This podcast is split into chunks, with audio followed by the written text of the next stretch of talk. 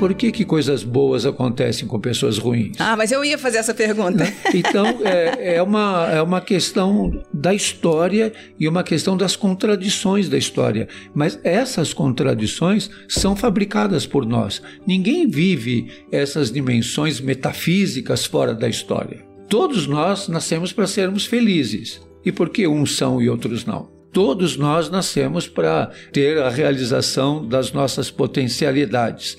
Porque uns morrem e outros não? Por que, que aqueles que estavam no Mediterrâneo há poucos dias morreram afogados e 21 crianças pereceram no mar Mediterrâneo? Porque estava marcado? Porque era o destino delas? Porque elas estão pagando uma culpa de uma qualquer situação? Não, são vítimas de uma estrutura de xenofobia, de uma estrutura social, econômica e política.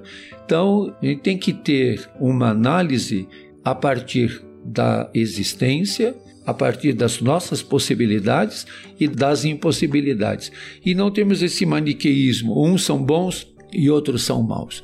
O bem e o mal convivem no meio de todos, porque senão a gente fica pensando, a civilização ocidental é do bem e os indígenas eram. Por que, que os indígenas sofreram? Por que, que eles foram dizimados quando os conquistadores tão religiosos e piedosos chegaram? Será que eles eram tão religiosos e piedosos assim?